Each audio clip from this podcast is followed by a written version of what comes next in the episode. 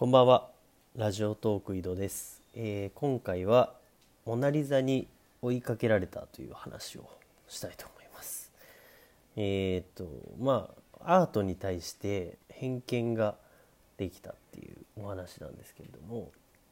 僕が最初に触れたそのアート作品っていうのが、まあ、その「モナ・リザ」で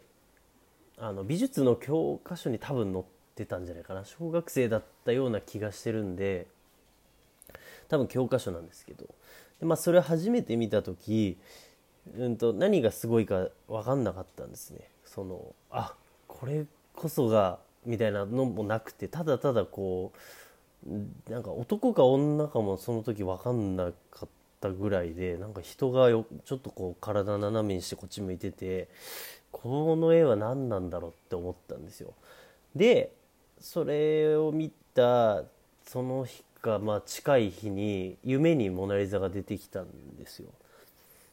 あの渋谷の交差点あのスクランブル交差点みたいなところでモナ・リザがビルの屋上に立っていて、えっとそこから飛び降りて僕が横断歩道を渡ってるとそこからモナ・リザがボンと飛び降りてきて目の前にドンとこう着地したんですよ。で街の人々がわーってこう逃げ惑うで僕もなんかわかんないけど一緒になって逃げたらモナ・リザは僕をすげえ追っかけてくるっていう夢を見たんですよね。でそれ結構しばらく見ててそのそれ以降も何回か時々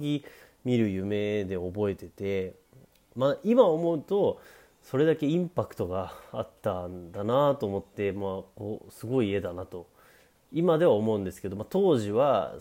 そんなことも思わずなんか、うん、アートよくわかんねえなっていうぐらいの感じだったんですね。でそれから中学高校、まあ、大学もそうですけどあんまりその絵画とかっていうものに対して、うん、とよく理解がなかったというかその好きじゃなかったですけど、まあ、僕は芸術学部に入りましてあの美学とか芸術学っていう授業があってでその時にデュシャンっていうアーティストがん？合ってるかな？マルセル・デュシャンがあの便器をひっくり返してその展示場にボンと置いてでこれがもう作品ですっていう風にやったんですよね。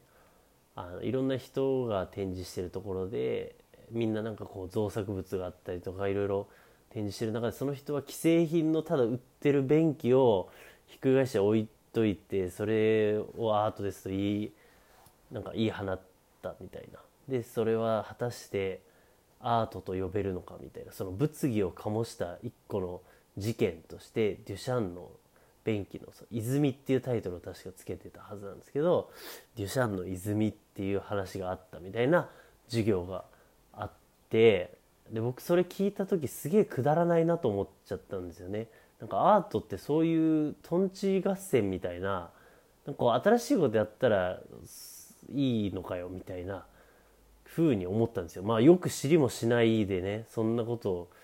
言ってたなと今は思うんですけど当時はそう思っててだから大学入ってもそういう良さが分かんなかったんですね。ただあのラジオトークのその前もお話しした、えっと、ヨーダさんっていう方の、えっと、美術の絵画解説の番組を聞いた時にあの概念が変わったじゃないですけど絵画って面白そうだなって初めて思ってそこから絵を見てみてすごいそあなるほどなと。絵画ってこうやってやればいいんだというか分かったんですよ。で今もそのあんまりアートに興味ない人って多分僕と同じ当時の僕と同じことを思ってたと思うんですけどあのなんか楽しむルールが分かんないというか絵をバッて目の前に出されても何をあの見ればいいか分かんないっていうその絵は目の前にあるんだけれどもどこを見たらいいか分かんないっていうのが多分面白くないポイントなんですよね。だと思うんですよ。でそれが実はその僕がその番組を聞いて思ったのは、まあ、何を楽しんでもいいんだと。別に例えばその影の描き方が綺麗だと思うとかでもいいですしその時の時代のことを考えてあ実はこの時ってあの女性のこの描かれ方は実はなんか身分がどうでとかなんかそういうその歴史的な背景を考えるっていうのもいいですしあとそもそも絵がね絵柄が好きとか例えばミュシャとかって今もすごくあの絵柄が現代に通じるアニメとかの元になったみたいなことを言われてるんですけどそういう楽しみ方もできると、まあ、要は誰でもどういうふうに見てもいいように作っている作れているというのがそういうのがあのアートっていう、まあ、娯楽文化だというのにやっと大人になって気づいたと。いう話なんですけどまあそれがね、まあ、どんなことでもこう人それぞれ楽しみ方があって好きにやったらいいじゃんっていう話なんですけどなんですけど